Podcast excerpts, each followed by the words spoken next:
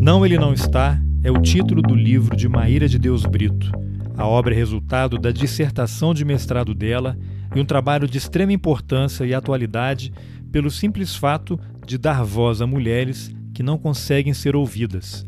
Mulheres negras que perderam seus filhos para violência. Violência policial, da milícia, do tráfico, da sociedade. Para violência. Uma violência que não para. Depois da perda, fica a dor. A dor solitária da mulher negra. E é isso que o livro da Maíra nos ajuda a entender e nos provoca a mudar. Eu sou Carlos Alberto Júnior e esse é o Roteirices. Vamos nessa.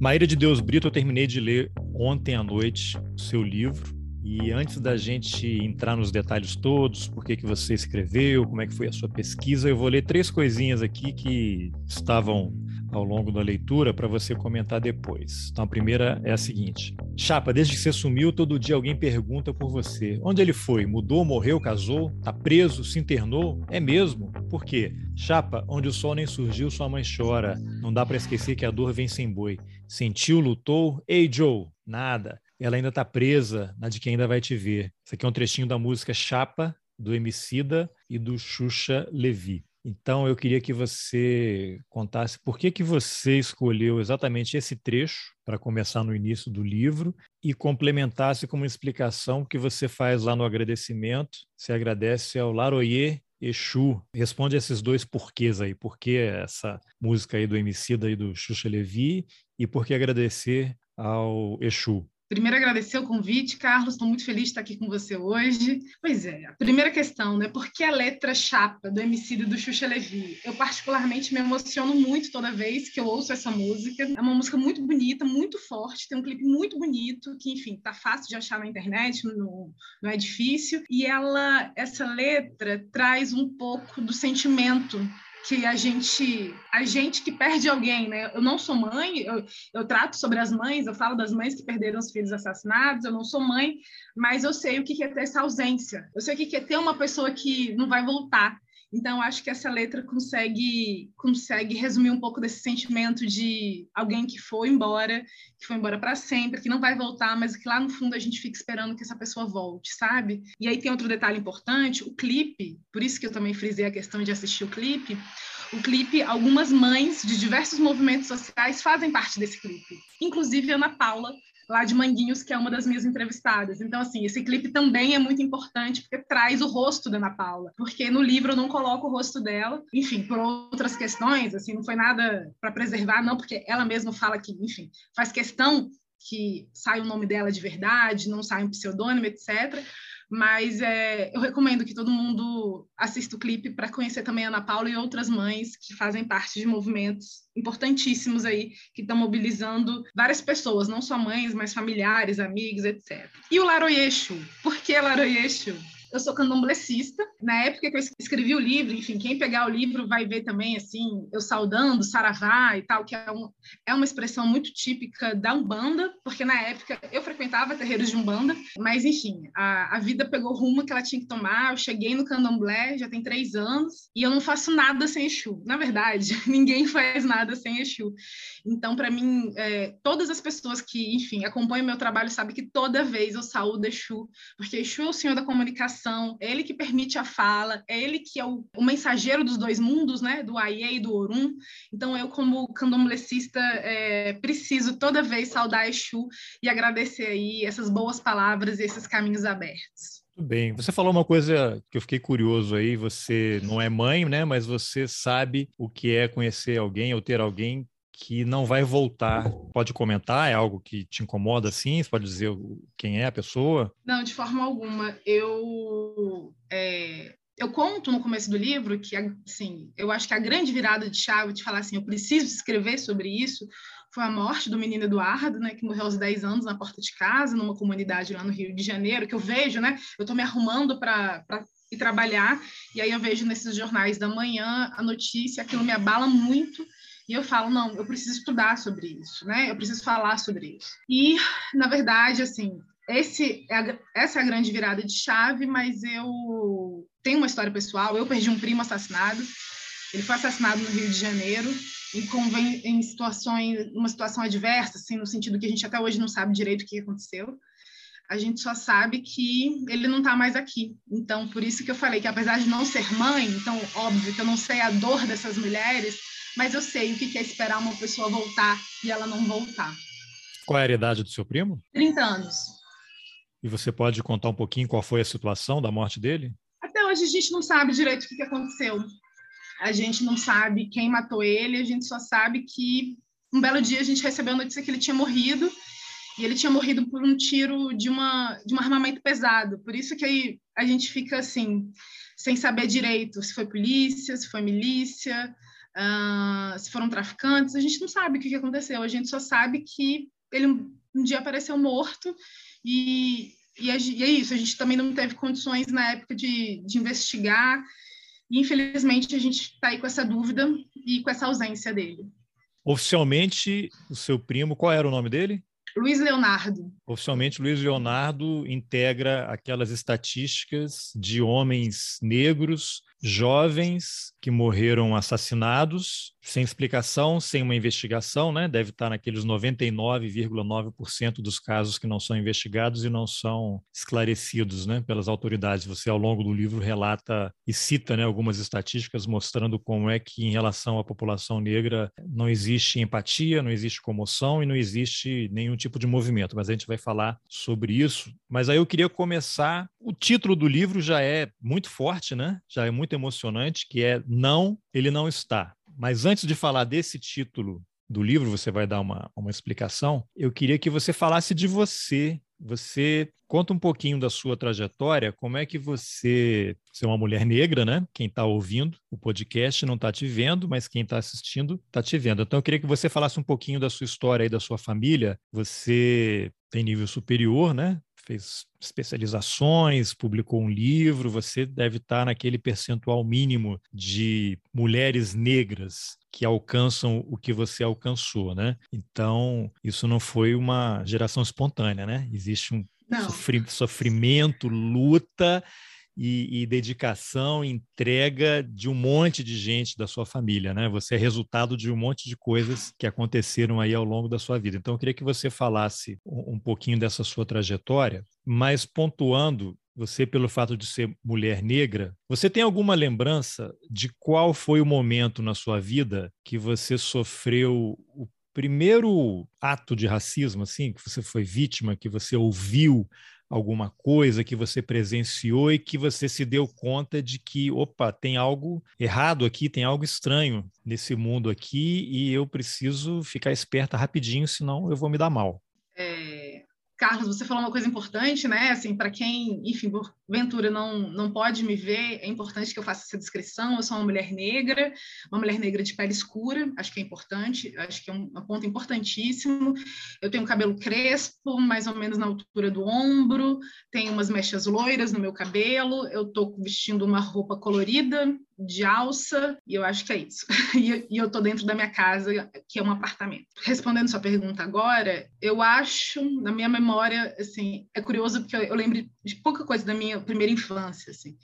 Mas até onde eu sei é isso. Eu sou uma, eu sou uma mulher negra uh, nascida e criada no plano piloto. Então, assim, para quem não é de Brasília, plano piloto é uma área central da cidade, é uma área boa de se viver, na verdade, meio que todo mundo quer morar aqui, porque é perto de tudo, e por isso também, uh, assim, aí tem diferentes níveis, né? Tem classe média e classe média alta aqui no plano piloto. Eu faço parte da classe média e, e eu sempre estudei em escolas particulares. Então, a minha primeira lembrança de ser vítima de racismo foi na escola, que na verdade é comum, é, quem estuda isso sabe, a escola é o nosso primeiro lugar de socialização e não por um acaso também o primeiro lugar onde esse, essa experiência do racismo aparece. Então, eu devia ter uns 5, 6 anos, eu fui vítima de racismo na escola, e tanto que eu meio que não queria mais ir para a escola, porque eu não queria viver de novo aquela violência. Assim. Essa memória é muito remota, eu, na verdade, lembro de, é, dos meus pais, assim, o comentário deles, mas é isso, assim, ao longo de toda a minha trajetória, por ter estudado a vida inteira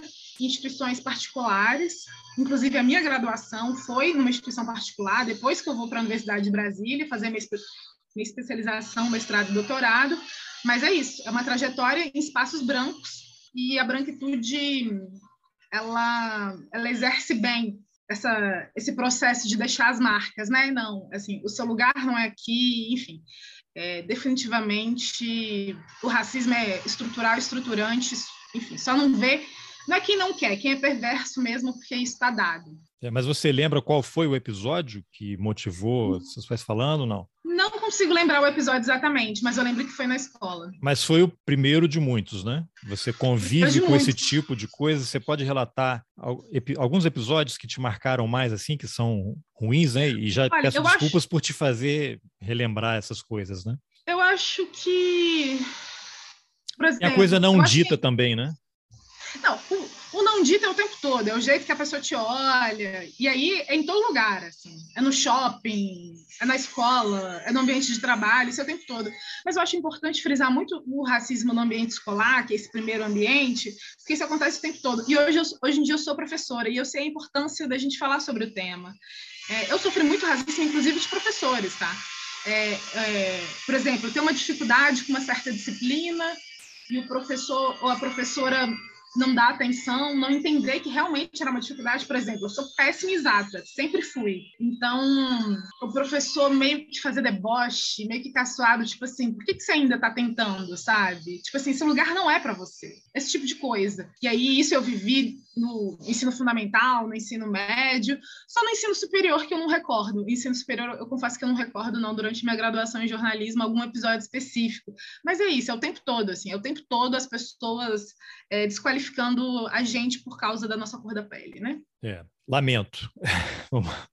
Acho que é importante falar, né, cada vez mais, porque isso tem que ser discutido e as pessoas que fazem isso, eu acho, precisam ser expostas, né? Porque tem essa, essa cobertura, essa autoproteção, né? Porque você vê a mesma situação, se é um branco não acontece nada, se é um negro acontece tudo, né? Enfim. Agora, vamos então entrar na, na, no título do livro, que é Não, Ele Não Está, que aparentemente é um, título um pouco óbvio, né? Mas eu não sei, ele, ele foi inspirado em alguma situação que você viveu e por que, que você escolheu como título do livro? A história do título é curiosa. Engraçado você perguntar isso. É, ela tem uma história super curiosa. Talvez as pessoas não acreditem nisso, mas enfim, tudo bem também. Não, não precisa acreditar. Só sei que o título está aí. Como eu disse para vocês, né, no começo da nossa conversa, eu sou candomblessista, né? E eu tenho uma prima que também é. A minha família não é candomblessista historicamente, na verdade minha mãe é católica, apostólica romana, mas eu tenho uma prima que é candomblessista e um belo dia ela me mandou um WhatsApp, de manhã muito cedo, assim, não era nem sete da manhã. Ela falou assim, olha, eu sonhei que você fazia, que você escrevia um livro. Aí eu, aí eu já fiquei assim, né? Eu, ah, e era um livro sobre jovens, jovens assassinados. E aí eu olhei para ela e falei assim, olhei assim, né? Mandei mensagem para ela, porque isso é, era via, via WhatsApp. E aí eu falei assim, você sabia que eu, eu escrevo sobre isso? Eu estou escrevendo sobre isso no mestrado? Eu ainda estava escrevendo. Aí ela falou, não, não sabia. Eu falei, pois é, eu estou escrevendo sobre isso, assim, é, jovens que morreram assassinados e essas mortes a partir da perspectiva das mães que perderam os filhos. E aí ela falou assim, pois é, eu sonhei que você escrevia um livro sobre isso e eu sonhei com o título dele. Não, ele não está. E eu guardei Uau. isso, guardei isso, e aí quando eu decidi que o, o, a dissertação, porque o livro é resultado da dissertação defendida lá no programa de, de pós-graduação em Direitos Humanos e Cidadania da Universidade de Brasília, quando eu decidi que a dissertação iria virar um livro, eu já tinha o título. O Exu estava aí nesse, nesse sonho de vocês duas, né? Ele é o mensageiro, não é? Ele não é o mensageiro? Exatamente isso. Então, é isso, gente. Não tem como não acreditar. Tá tudo dado, tá tudo aí. A gente só precisa ouvir. É, agora, e por que que você escolheu esse tema? Aí, antes de você responder, eu vou ler um trechinho aqui. Acho que está no começo logo, né? Tem uma parte que eu não sei se está no prefácio ou não aqui, mas lá no, no prefácio tem uma, uma frase, uma frase não, um parágrafo aqui, foi escrito pelo Anderson Flor do Nascimento, que é professor de filosofia e bioética da Universidade de Brasília. Eu achei muito bonito a forma como ele terminou. Quando ele assina o nome, ele colocou a data, né? No inverno de 2018, em meio à seca e as dores de outras mães negras que sabem das mortes dos seus filhos. E aí ele escreve: a escolha de tratar esse tema desde a perspectiva das mães negras cujos filhos foram assassinados aquelas pessoas que após as tragédias seguem experimentando uma morte em vida, é, ao mesmo tempo em que buscam estratégias de sobrevivência e resistência. Traz importantes elementos para o enfrentamento da violência com a população negra e também da violência em geral. E aí, em algum momento, você cita ali uma, uma estatística que em 2015, 3.264 jovens entre 15 e 29 anos foram vítimas de homicídios no Brasil. De 2005 a 2015, 318 mil jovens assassinados. Em 2015, 47,8% deles eram jovens e a taxa de negros cresceu, negros assassinados cresceu 18,2%. Ao longo do livro você vai detalhando isso, né? Então, depois dessa bela frase aqui do, do Anderson. Queria que ouvir de você, né? Tem ali a perspectiva dele, mas a sua. Por que que você escolheu esse tema e decidiu estudar e fazer a sua tese, aliás, dissertação, né, de mestrado e que resultou no livro? O que que te motivou? O que que te deu um clique assim, olha, precisamos estudar e que tipo de estudos ou literatura você já existia, né? Por que, que você achou que o seu acrescentaria algo a essa quantidade de material já disponível? Vamos lá. Eu acho curioso, Carlos, que você está conseguindo pegar vários detalhes. Eu brinco que o livro ele é cheio, entre aspas, de segredos. Não são segredos, mas são detalhes que nem todo mundo vai perceber, e você está pegando todos, eu estou achando isso um barato. Foi interessante você falar do, do, texto do professor Anderson, que a gente chama de One carinhosamente, quem é da UNB conhece esse nome, né? One Flor, é um nome tão bonito, né? E ele, eu tenho a chance de hoje, ele, ele participou da minha banca uh, do mestrado, hoje ele é meu orientador, é um, é um, cara que eu admiro muito profissionalmente, pessoalmente. E esse finalzinho, ele tem uma história. Ele escreveu esse texto numa situação muito delicada e muito adversa. É, ele escreveu esse texto logo depois da morte também de um jovem negro que era aluno da UNB. É, que era aluno dele diretamente, não, é, né? não era um aluno qualquer, era um aluno dele, e como você sabe o nome? Pode dizer o nome? Acho que é importante também para a gente. O nome dele era Givago. Era o Givago. Givago era um cara incrível, extremamente inteligente e foi vítima de um assassinato brutal. É, o corpo dele foi é, encontrado, enfim, num, num lugar meio assim, ermo, né? Assim, próximo ao NB, mas num lugar meio ermo. Era um, era um cara brilhante e como, enfim, os encontros da vida, eu conheci o Givago desde criança. A gente morou na mesma quadra, que aqui em Brasília a gente chama de quadra, né? Para quem não é daqui, não é rua, é quadra. É como se fossem, sei lá, como se fosse uma rua mesmo, assim, na lógica da rua, como se a gente tivesse morado na mesma rua, mas o nome aqui é quadra. E a gente, então eu conheço, né, o Givago desde criança e ele foi assassinado numa situação super complexa. Confesso que eu não sei em que pé que está a investigação, se realmente acharam as pessoas que realmente fizeram mal para ele. Só sei que o Givago foi assassinado e então assim foi um impacto diferente tanto para o An como para mim. O para o An porque tinha sido professor dele conheci o Givago e para mim porque eu conheci o Givago desde criança. E então é, esse texto realmente nasce da dor, não é simbólico não. É uma referência direta à mãe do Givago que, que infelizmente também entrou nas estatísticas, né? E eu, eu trabalho muitas estatísticas não por um acaso porque e é importante, eu acho, a gente trazer o nome das pessoas para que as pessoas entendam que não são só números, né? É, é, o Luciano do livro, é o Jonathan, é o Givago, é o Luiz Leonardo, enfim, entre outros tantos, né? Então, eu acho isso importante.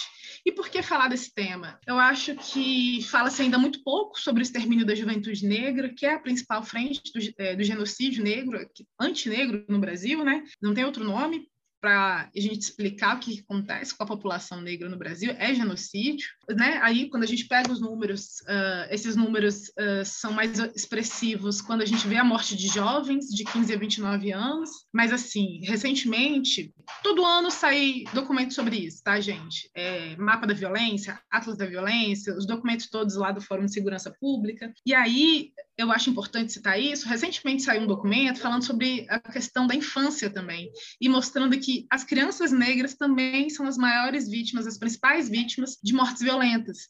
Então, assim, é, é um, é um projeto de matar mesmo, e, e, não é só concentrado nesse de 15 a 29 anos. Os números piores estão nessa faixa etária. Por isso que a gente fala de extermínio da juventude negra, mas infelizmente as pessoas negras estão liderando estatísticas de morte desde sempre, tá? Esse projeto de necropolítica, hoje em dia fala muito sobre isso, né? A tal da necropolítica, que nada mais é do que uma política de morte. Isso foi um termo cunhado pelo Achille Mbembe, um filósofo camaronês muito importante. Mas, assim, Clóvis Moura aqui no Brasil já falava sobre isso. Não, não com esse nome, mas já falava sobre isso.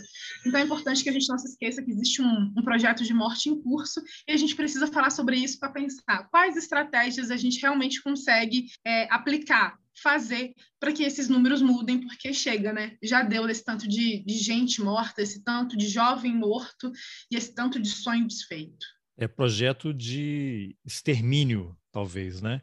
Eu tinha anotado aqui, você mencionou aí o, o Achille Mbembe e o Clóvis Moura, né? Eu vou tentar achar aqui porque eu separei um trechinho e tem um outro acadêmico também, que é do Congo, né? Que dá aula no Brasil. E eu ah, também sim. separei aqui um trechinho dele. É, é uma pessoa também que eu tenho muito interesse em entrevistar. Estou começando a ler a obra dele, e ele tem uma frase muito interessante, né, que o talvez não exatamente com essas palavras, mas que no Brasil o racismo é o crime perfeito, né? Então até você cita um trechinho lá no, da obra dele no livro, né? Eu até ver se esse aqui, né? O Munanga, né? Que Isso. ele fala o silêncio o não dito é outra característica do racismo brasileira. Como disse Elie Wiesel, judeu vencedor do Prêmio Nobel da Paz em 1986, abre aspas, o carrasco mata sempre duas vezes, a segunda pelo silêncio. É nesse sentido que sempre considerei o racismo brasileiro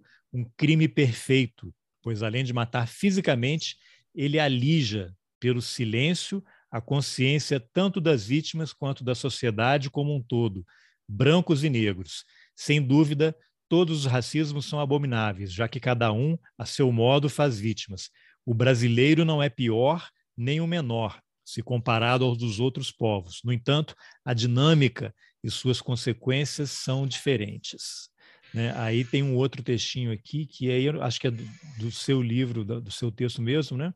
O neurocientista estadunidense Carl Hart auxilia na reflexão sobre um dos principais desafios do racismo institucional, a ausência da imagem de um responsável pelas práticas racistas. E aí eu achei muito curioso, e isso permite fazer uma série de associações com obras, outras obras, que vão desde a Hannah Arendt, A Banalidade do Mal, O Julgamento uhum. de Eichmann, né, porque a ausência da imagem de um responsável pelas práticas racistas. Você tira o, racista e coloca outra palavra, pode ser é, judeu, pode ser a pandemia, e você pega o que está acontecendo no Brasil, a atualidade disso que você abordou e desses pensadores que você trouxe para a obra conversam, dialogam de uma forma tão forte com o que a gente vive hoje no Brasil, que torna o seu trabalho ainda mais poderoso, né? Eu vou falando aqui e vou fazendo um monte de confusão, né? Mas você não vai esquecer porque eu quero comentários seus sobre isso que eu tô, isso tudo que eu estou comentando aqui. Então, o que, que você pode falar? Isso, a necropolítica, né? Eu estou tentando achar aqui o trecho do, do Clóvis, né? Porque porque ele, de certa forma, sem usar a expressão, ele já havia identificado isso da necropolítica, né? Com outras palavras aqui. Em algum momento eu vou achar que eu separei tantas coisas aqui. Aí ele está aqui, ó. Tem uma coisa, o medo do negro, né? você também faz uma busca assim, como é que foi construído o medo do negro, que ele é violento, ele é agressivo, temos que proteger a propriedade, temos que proteger as nossas mulheres, as nossas crianças, e aí você cita uma série de leis que impedem o acesso da população negra a tudo, terra, educação, voto, começa lá com a suposta abolição, né, oficialmente a abolição, né, e aí tem um trechinho que você cita aqui, sem ter como sobreviver, negros passam a liderar os índices de criminalidade, né? Veja a atualidade dessa frase, e aí vem o rótulo, né?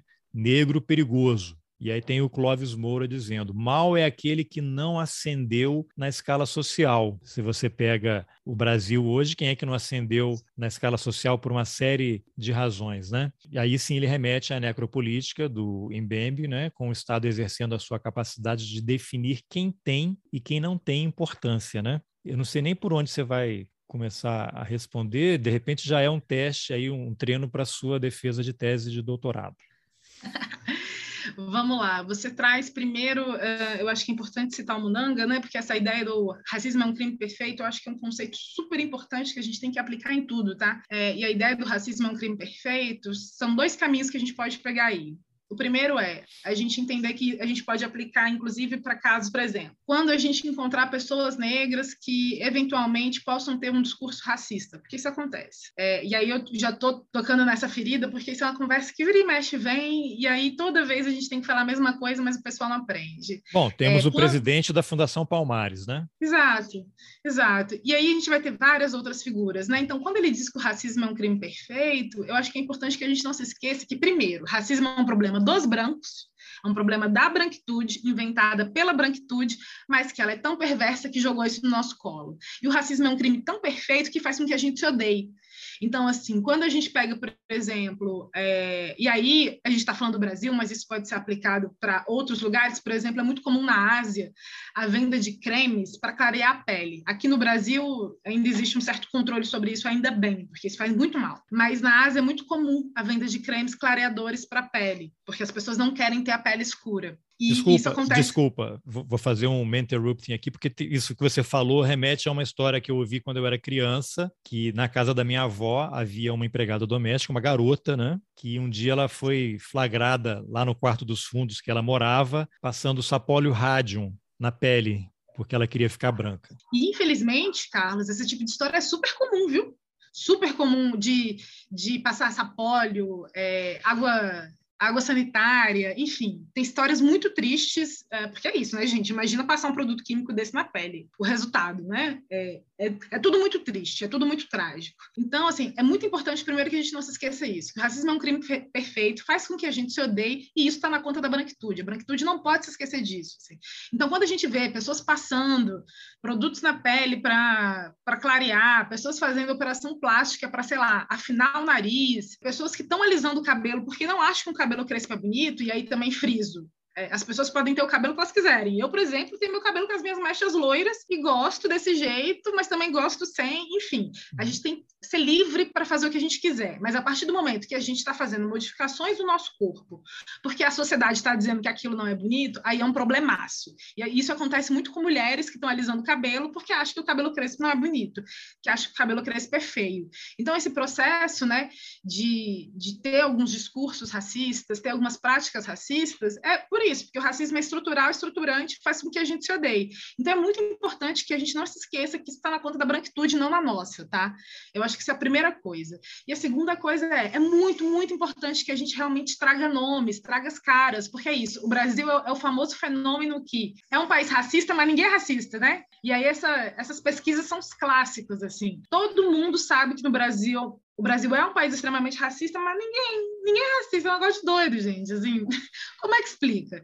Então, é muito importante que a gente dê as caras, dê os nomes e que a gente não se esqueça jamais, de forma alguma, que o racismo é um problema da branquitude, porque senão fica aquela conversa de mas os próprios negros são racistas, é, porque os próprios negros escravizaram outros negros na África, enfim, que são conversas absurdas, são conversas que não são mais aceitáveis, mas que ainda assim elas são propagadas, por um lado, por ignorância e por outro, por perversidade mesmo. É, mas acho que faltou alguma coisa aí dessa. Que eu fiz uma palestra enorme aqui, né? Eu fiz uma palestra com citei várias coisas e tal. Não, mas o, o Aquile Mbembe e o uhum. Clóvis, né? Eu queria que você Pronto. juntasse aí essas, essas duas, esses dois pensadores, né? No sentido uhum. de é, é, arquitetar, falar um pouquinho mais sobre essa construção, né? Porque você, no, na sua pesquisa, você vai lá no Império e essa construção de que o negro ele é perigoso, ele é vagabundo, que ele não quer trabalhar, que ele não tem opção. É, na verdade, ele tem opção, né? E aí você tem a Folha de São Paulo que recentemente contratou um colunista aí para dizer que, ah, olha só, havia as negras aí que, mesmo com toda dificuldade, conseguiram estabelecer, se estabelecer e, e ganhar dinheiro e viraram empresárias, empreendedoras, né? O que uhum. mostra como a meritocracia ela é uma, uma maravilha, porque ela permite que qualquer um supere qualquer tipo de dificuldade para vencer na vida, né? Então, eu queria que você falasse um pouquinho dessa construção, que são realmente barreiras estabelecidas e criadas a cada momento. A gente chegou aqui, vamos fazer uma, uma um paralelo aqui com aquele filme 2001, Odisseia no Espaço, só que ao contrário, né? Naquele filme, toda vez que aparece um monolito negro é porque o homem a humanidade deu um salto, né? então ela sai lá da, da Idade das Cavernas e vai para o espaço. Né? Que o negro, toda vez que ele conquista alguma coisa, vem um troço para regredir. Né? E aí você vê desde o governo Temer a quantidade de retirada de direitos né? é uma coisa assim impressionante, né? uma coisa que está sendo. É uma engenharia social realmente que vai levar décadas para ser revertida. Nem sei se com a eficiência e eficácia que deveria ter sido, né? mas o que, que você poderia comentar sobre essa estratégia do Estado, porque tem uma frase que você mencionou lá no livro que é, deixa eu achar aqui, que é realmente do Estado, né? O Estado ele ele está montado para impedir escolher quem é que vai ter chance e quem é que não vai ter chance. Quando você vê o que está acontecendo no Ministério da Educação, é tudo muito claro, né? Existe método, existe estratégia e está sendo implementada com muita eficiência. Apesar de todo mundo achar que o governo é incompetente, na hora de fazer essas coisas é, é uma, uma eficiência impressionante, né? Exatamente. O que, que acontece? Inclusive, isso me lembra uma fala do professor Luiz Antônio Simas, de quem eu sou grande fã, e o professor Luiz Antônio Simas fala isso. Né? O problema no Brasil não é que o Brasil deu errado, o Brasil está dando muito certo, porque o Brasil é um grande projeto de exclusão, de aniquilamento, de morte. E eu acho que o Achille Mbembe, né, esse, esse camaronês, e o Clóvis Moura, que é, que é esse sociólogo piauiense, eles ajudam a, a gente entender isso. É, Mambembe, ele está falando isso. Assim, ele está falando que essa história de necropolítica, a história da política da morte é o Estado decide quem deve morrer e quem deve viver. Resumidamente é isso, né? Porque a gente tem que resumir, senão eu vou ficar aqui horas falando sobre. Claro, não, Mas e, aí... dá, e dá inclusive para usar uma imagem que é aquele ex-governador do Rio de Janeiro, dentro de um helicóptero, dando tiro nas pessoas lá embaixo. Ele é a personificação da necropolítica. Qual é a imagem mais forte? Quando é que o Estado decide quem vai viver e quem vai morrer? É quando tem um governador que entra no helicóptero com atiradores de elite e fica apontando, não, esse aqui vai morrer, aquele ali vai morrer, e pronto, né? Exato. E, e, aí, assim, eu acho que essa, por exemplo, essa figura do helicóptero, ela é escancarada, porque é isso, você não vai ver isso acontecendo no Leblon. E aí eu estou trazendo o Rio de Janeiro porque as minhas histórias se passam no Rio de Janeiro do livro. Mas isso vai acontecer é, no Complexo da Maré, Manguinhos, Jacarezinho, entre outros tantos.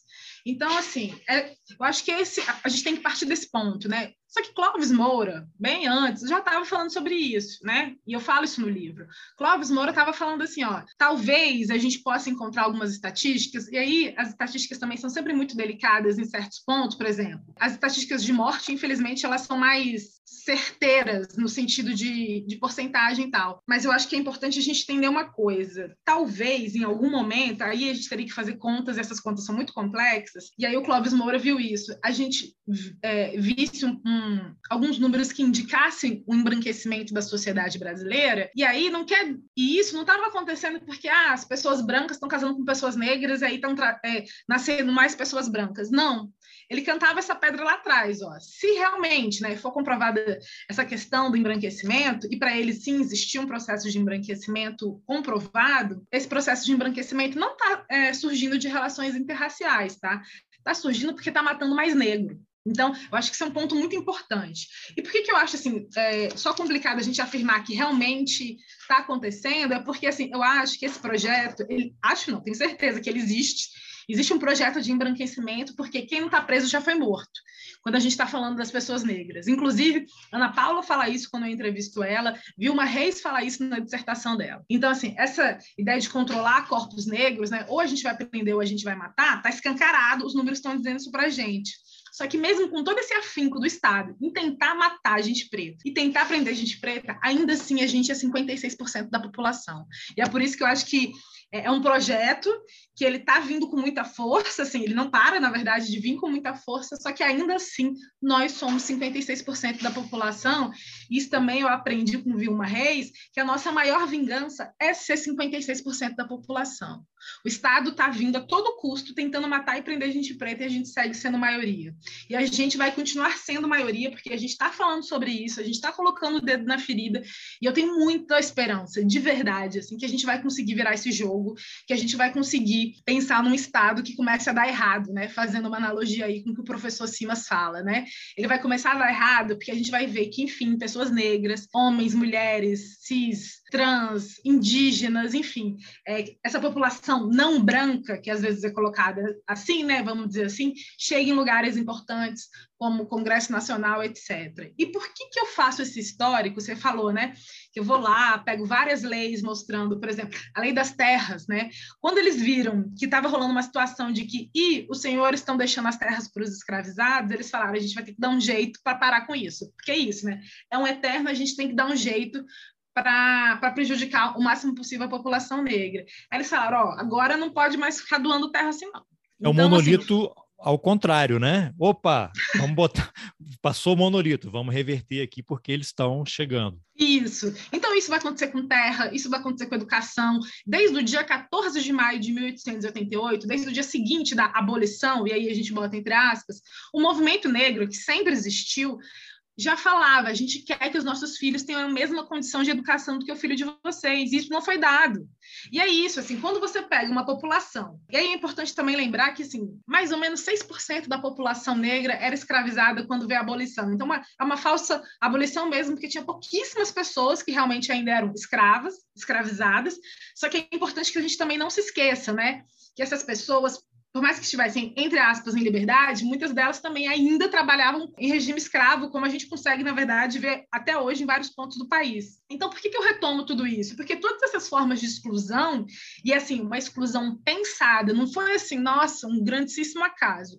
Isso tudo foi construído pelo Estado. Então, toda essa exclusão levou o quê? A pobreza, e a pobreza violenta. Então, a gente não pode esquecer disso. A pobreza, ela é violenta e a população negra foi colocada no cenário de pobreza porque o Estado quis. Quando você fala que agora a gente vai, tá, beleza, todo mundo é livre, aí não tem emprego para as pessoas negras. As pessoas negras estão na rua. Ah, você está de vadiagem? Então a gente vai te prender. É, você está com pandeiro? A gente vai te prender. Você está jogando capoeira? A gente vai te prender. Então, assim, sempre foi criado mecanismos para prender. É isso. Ah, fez qualquer coisa? Não, matou. Ah, não, foi legítima defesa, auto de resistência.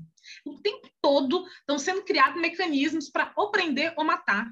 E aí agora mudou e... o nome, né? Excludente de ilicitude, que o pré-candidato a presidente da República, também não vou nem citar o nome dele aqui, é grande defensor e vem com essa história de democrata. Agora, quando você cita estatísticas, eu vou pegar um outro trechinho do livro aqui que eu separei, que você fala, você menciona, é a Luciana Boatê, né? Uhum. Você fala assim, é possível dizer mais de 10 anos depois da implementação da lei de drogas, que Luciana Boatê estava correta. A lei intensificou a seletividade penal e aumentou a população carcerária brasileira.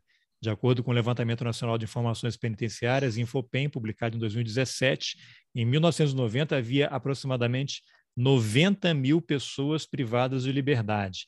Em 2006, 401.200. Em 2016, 726.700. Se analisarmos os números do início da década de 1990 e de junho de 2016, nota-se um surpreendente aumento de 707% nas taxas de encarceramento. E uma coisa que me chamou muito a atenção, que eu vou falar daqui a pouco, mas eu vou só citar uma outra frase aqui que você coloca no livro, que é da Ana Luísa Flausina, que ela fala: os assassinatos sistemáticos de negros e negras no Brasil fazem parte do projeto genocida do brasileiro, cujo racismo é fundamento para esse extermínio. Matar o jovem é investir contra o futuro. Matar o jovem negro é dar continuidade ao projeto de embranquecimento do Estado iniciado no século XIX. Mas aí, voltando a, aos números que você citou, o que me chama a atenção são as datas. Então, em 1990, havia aproximadamente 90 mil pessoas privadas de liberdade. Em 2006,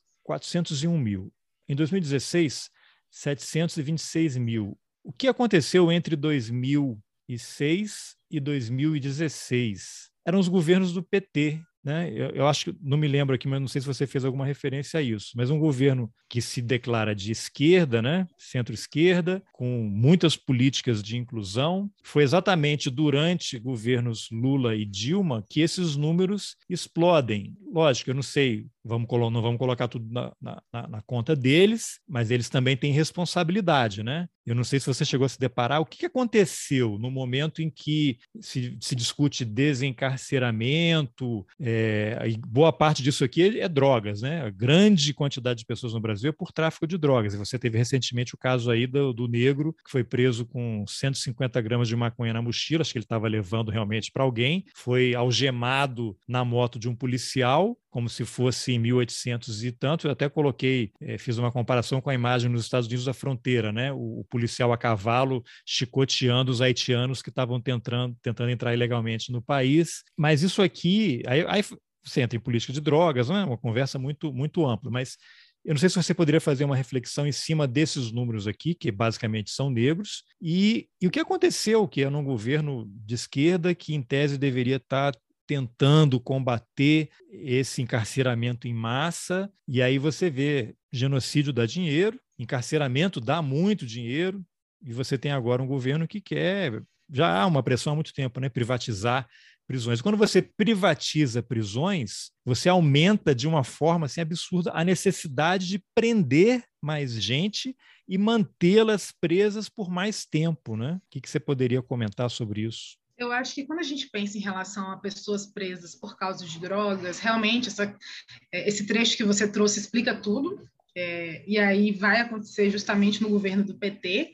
É, essa mudança de lei vai impactar em muito, enfim, só está aí aumentando, engrossando os números da população carcerária, que é péssimo, porque a nossa população carcerária também está crescendo a todo vapor. Quando eu comecei a estudar isso, a gente estava tipo em quinto lugar.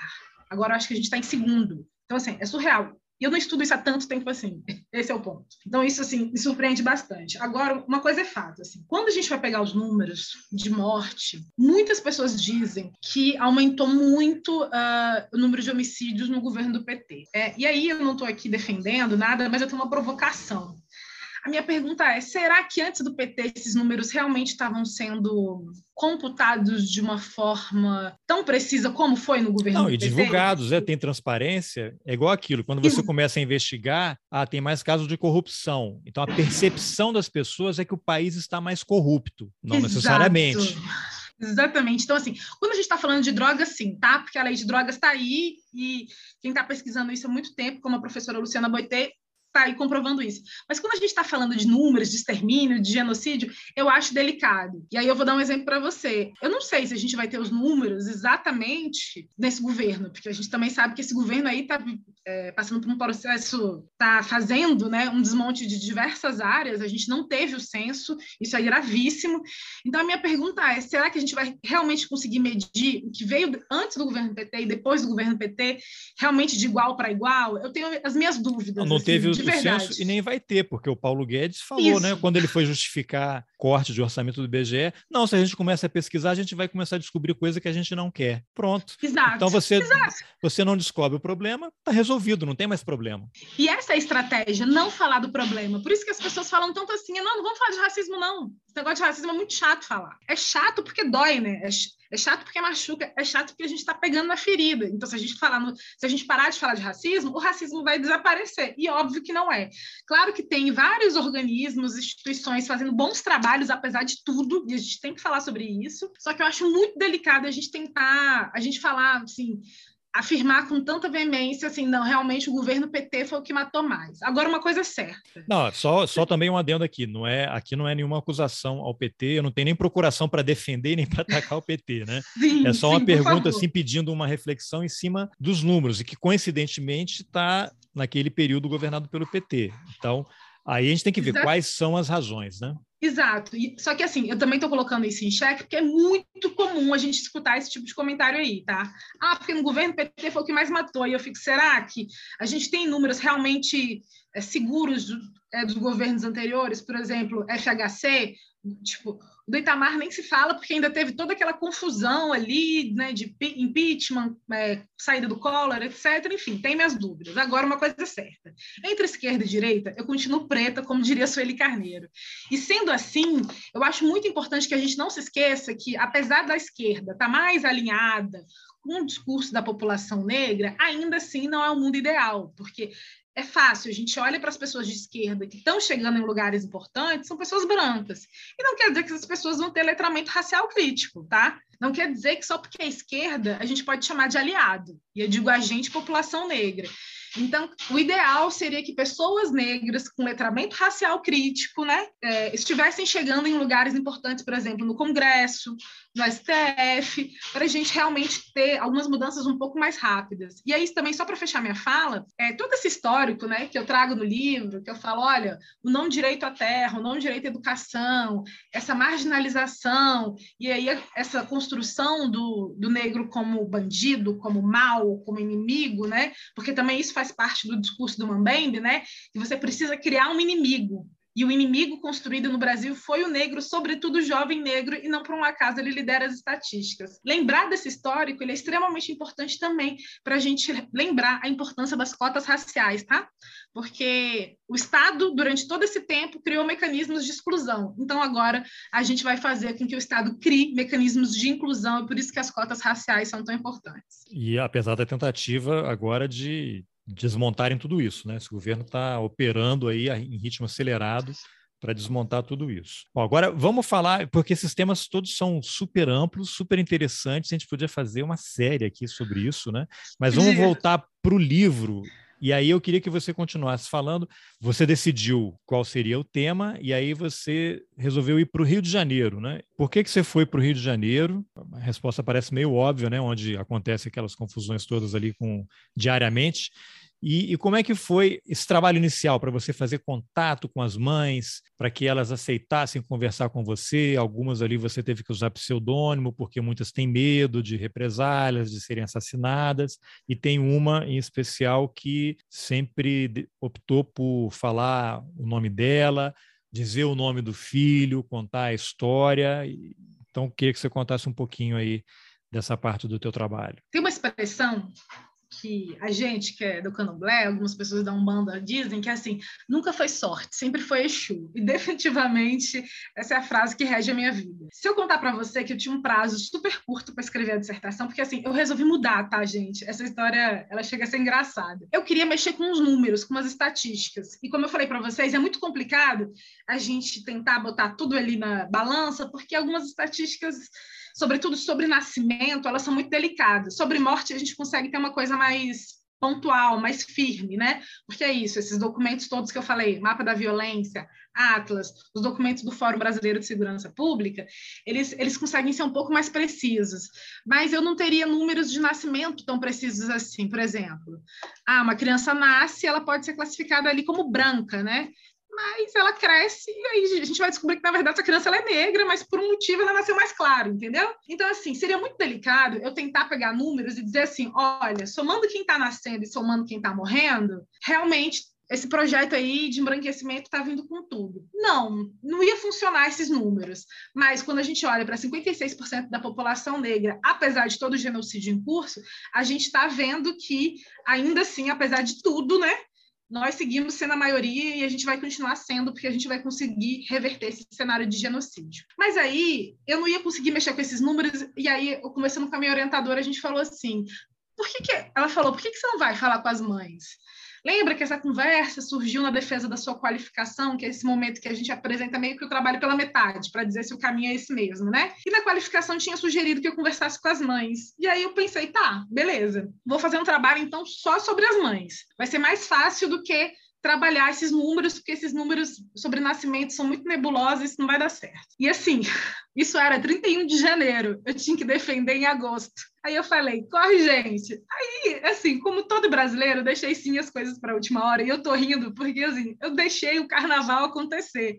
Ah, não, vamos viver o carnaval, como se não tivesse um trabalho para escrever. Isso é muito comum na academia, tá, gente? Quem é acadêmico sabe que às vezes a gente vai postergando as coisas, mas eu sou uma pessoa que funciona muito bem sob pressão. Então, acabou que deu certo. E aí, agora voltando, falando sério, eu entrei em contato eu conversei com alguns amigos sobre o tema, tentei encontrar mães em Brasília, que é a cidade onde eu onde eu tô, não encontrei mães dispostas a conversar comigo ou que tivessem alguma condição minimamente emocional para conversar. E aí isso não faria o menor sentido eu conversar com essas mulheres e fazer com que essa dor sangrasse de novo ou sangrasse de uma forma muito desproporcional, né? Porque é isso, é uma dor que não cicatriza, como a Aparecida fala no livro. E aí eu falei, cara, eu vou para o Rio, porque no Rio eu vou encontrar essas mulheres que têm uma condição emocional mais estruturada para conversar comigo. Entrei em contato pelas redes sociais com essas duas mães, Ana Paula e Aparecida. Elas toparam falar comigo e, e aí foram assim, sugestões. Ah, procura a mãe de manguinhos, não sei o que e tal. Só sei que mandei mensagem pelas redes sociais, elas toparam falar comigo e o prazo correndo, tá, gente? Lembrando disso, que o prazo está correndo. Eu lembro que assim, eu mandei a mensagem numa sexta. Numa segunda, 11 da manhã, eu já tinha a resposta das duas. Posso falar com você top. Uma da tarde, eu já tinha comprado a passagem para ir para o Rio no sábado. Isso era segunda-feira. E eu correndo contra o tempo. E nessa época as passagens não eram um absurdo, né? Nessa época a gente conseguia viajar de avião. Se fosse hoje, eu teria que pegar um ônibus. E aí eu fui para o Rio de Janeiro, encontrei com essas mães, e eu sou muito grata por esse encontro por vários motivos. São mulheres que abriram suas casas e seus corações para mim, que me deram confiança, né? Para falar sobre suas dores, sobre suas saudades, sobre suas revoltas. É, e elas falam isso, né? Elas falam que eu ser uma mulher negra fez diferença para fazer essa pesquisa, porque elas sentiam uma confiança diferente é, do que se fosse uma mulher branca, um homem branco, até mesmo um homem negro. Então, essa coisa da, da identificação, apesar de não ser uma mulher periférica, eu tenho essa consciência também disso, não sou uma mulher periférica, mas sou uma mulher negra que nem elas. Então, eu sei, né? Apesar de, às vezes, o racismo ele ele pesa de uma forma diferente em mim do que nelas, assim, no sentido de que é isso, né? Eu estou vivendo outro tipo de racismo porque eu vivo, por exemplo, no Plano Piloto, que é um bairro legal de se morar. Eu não vivo na periferia, mas ainda assim, obviamente, ainda mais por ser uma mulher negra de pele escura, o racismo não me poupa, não minimiza. E eu fui, encontrei com essas mulheres. Ana Paula Oliveira faz parte de um grupo organizado chamado Mães de Manguinhos. Inclusive, convido a todos, todas e todos que conheçam o grupo, está no Instagram, está no Facebook, conheçam essas mulheres. Quando essas mulheres precisarem de algum tipo de apoio financeiro, ajudem, né? Que todo mundo adora dizer que é antirracista, mas eu quero ver botar a mão no bolso para ajudar. Então, é, agora, por causa da pandemia, os encontros de familiares vítimas da violência andam suspensos, mas quando esses encontros voltarem, eu peço que vocês colaborem, não só com Mães de Manguinhos, não, mas com todos esses, esses movimentos de familiares, né, de vítimas da violência do Estado, porque é isso, precisa de dinheiro para passagem, alimentação, esse tipo de coisa, e esse tipo de ajuda é muito importante, é, eu sempre falo isso em todas me as passa, entrevistas. porque eu vou deixar o link, os links nas informações do episódio. Ótimo, eu passo sim. E a Aparecida, como você falou, Aparecida é um nome fictício, ela preferiu ficar com o nome fictício. A Ana, por fazer parte de um movimento organizado, que é o Mães de Manguinhos, preferiu o nome de verdade. Mas a Aparecida não faz parte de nenhum grupo organizado. A Aparecida viveu toda essa situação delicada com o Luciano, né? Essa, essa situação de ter, de ter o filho desaparecido. E quando, e quando apareceu, apareceu nessas. Eu não vou dar um spoiler, né? Mas é, apareceu nessa situação também tão estranha, tão adversa. O filho dela tinha envolvimento, né? Com, com, droga, ele não era traficante, ele era só usuário, e aí também é um ponto super importante da nossa conversa, você falou mais cedo, né? Lembrar que, gente, a guerra às drogas, ela sempre vai vir entre aspas, tá? Porque é uma suposta guerra às drogas. O, o Estado não está interessado em prender, em prender as pessoas que realmente estão traficando. Vamos lembrar, né, que outro dia foram foi pego um helicóptero com mais de 400 quilos de cocaína e ninguém foi preso. Então, assim, não é uma guerra às drogas. É uma guerra para matar gente preta e pobre. Infelizmente, o Luciano foi vítima dessa, dessa, desse braço armado do Estado aí que está interessado em matar gente preta e pobre. Você mencionou isso daí, aí me lembrou um caso aqui muito específico que eu vou citar, porque eu tinha anotado, que é o caso do. Deixa eu procurar o nome aqui. Dois nomes. É o Rafael, Rafael. Braga, Rafael Braga uhum. e o Breno Borges Breno Fernando Solo Borges foi preso em abril de 2017 com 130 quilos de maconha, centenas de munições de fuzil, uma pistola 9 milímetros. Só que ele é branco, filho de uma desembargadora a Tânia Garcia, do Tribunal de Justiça do Mato Grosso do Sul, e ele foi conseguir um laudo lá que ele tinha problemas psiquiátricos, foi internado numa instituição psiquiátrica. Acho que ele está solto, né? Não sei o que, que aconteceu, não dei acompanhamento. O Rafael Braga teve uma história diferente, né? O que, que você poderia comentar desses dois casos, né? Depois de tudo que você falou, não, parece que nem, nem precisa, né? Mas eu queria te ouvir e aí remeter também a uma outra questão que tem a ver com empatia, que é o caso da morte do filho da atriz Cissa Guimarães, né? Quando é uma mulher branca e quando é uma mulher negra, porque a mulher branca global, né? Atriz da Globo, então você tem empatia, comoção nacional, solidariedade, a pessoa que cometeu o crime lá é presa rapidamente, né, é sentenciada logo, e com o caso do negro, não, né? O que você poderia comentar desses dois casos aí?